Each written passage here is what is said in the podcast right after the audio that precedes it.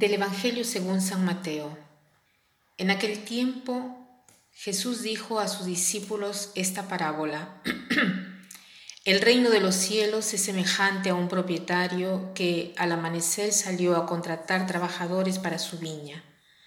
Después de quedar con ellos en pagarles un denario por día, los mandó a su viña. Salió otra vez a media mañana, vio a unos que estaban ociosos en la plaza y les dijo, Vayan también ustedes a mi viña y les pagaré lo que sea justo. Salió de nuevo a mediodía y a media tarde e hizo lo mismo. Por último salió también al caer la tarde y encontró todavía a otros que estaban en la plaza y les dijo, ¿por qué han estado aquí todo el día sin trabajar? Ellos le respondieron, porque nadie nos ha contratado.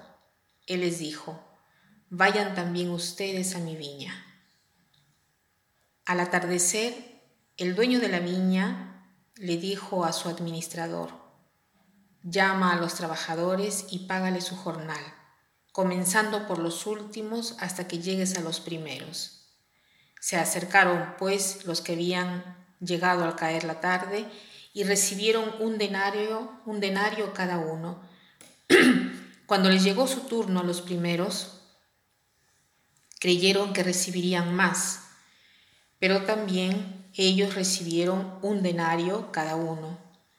Al recibirlo comenzaron a reclamarle al propietario diciéndole, esos que llegaron último solo trabajaron una hora y sin embargo les pagas lo mismo que a nosotros que soportamos el peso del día y del calor.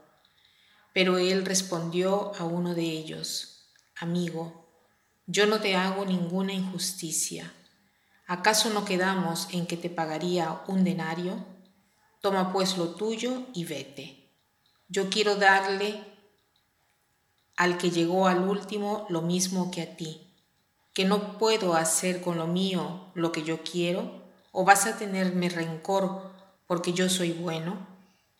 De igual manera los últimos serán los primeros y los primeros últimos. Hoy me ha sorprendido mucho este Evangelio, sobre todo cuando Jesús dice que el propietario de la viña dice, amigo, yo no te hago ninguna injusticia. ¿Acaso no quedamos en que te pagaría un denario? Toma pues lo tuyo y vete. Yo quiero darle al que llegó al último lo mismo que a ti. Que no puedo hacer con lo mío lo que yo quiero, o vas a tenerme rencor porque yo soy bueno. Hoy quiero reflexionar con ustedes sobre todo esta última frase. Quiero reflexionar en eh, este vicio capital que es el vicio de la envidia. ¿Por qué? Porque la envidia es un vicio que está muy presente en nuestra sociedad y que nos arruina. Arruina las relaciones humanas y de quien experimenta esta pasión en esta parábola vemos que los trabajadores de la última hora reciben tanto o igual que los trabajadores de la primera hora y a nosotros esto nos parece injusto. La lógica humana es muy diversa de la lógica de Dios. La lógica de Dios tiene en consideración tantas cosas y sobre todo la lógica de Dios se basa en la gracia, en el don de la gracia, en el don de la gratitud. O sea, la lógica de Dios es esta, en dar a cada uno aquello que ni siquiera la persona logra imaginar. Da a cada uno mucho más de lo que cada uno puede meritarse. ¿Por qué? Porque lo que Dios nos da es un don gratuito. En cambio nosotros somos mezquinos y nos comparamos a los demás siempre. Entonces aquí los trabajadores de la primera hora piensan que pueden ganar más porque han trabajado más horas.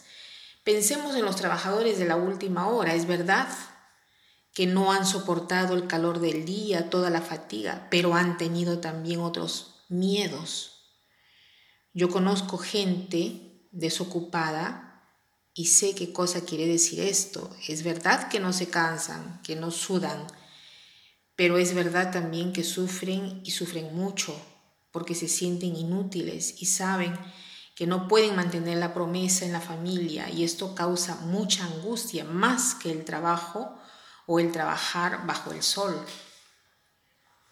Entonces, este pasaje nos dice que no debemos pensar de sufrir injusticias, sino ver todo a la luz del principio de la gratitud. O sea, que Dios nos da mucho más de lo que podemos meritar o desear.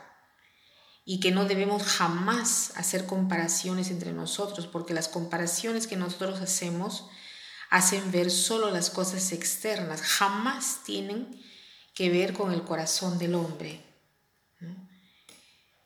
Hay un dicho que dice, comparing it's despairing. Cuando nos comparamos a los otros, he ahí la raíz sea de la envidia, pero sobre todo de la desesperación, de la tristeza.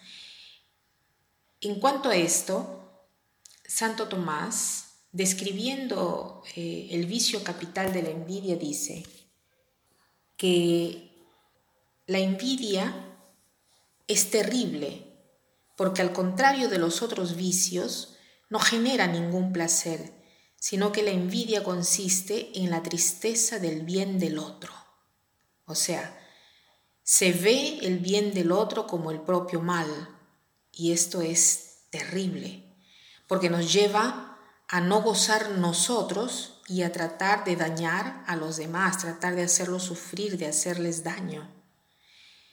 Entonces la, envidia es verdaderamente un vicio estúpido que no nos da nada, nos hace solamente perder. ¿Cómo entonces podemos combatir este vicio capital? ¿Cómo hacemos para no pensar mal de los otros, para no hacerles daño? Nos lo dice la última frase. Los primeros serán últimos y los últimos serán primeros. O sea, tratemos de ser humildes. La humildad nos hace reconocer nuestro valor y sobre todo nos hace ver la grandeza de Dios y nos hace ver todo como gracia y nos hace ver al otro con los mismos ojos de Dios, toda la realidad con los mismos ojos de Dios.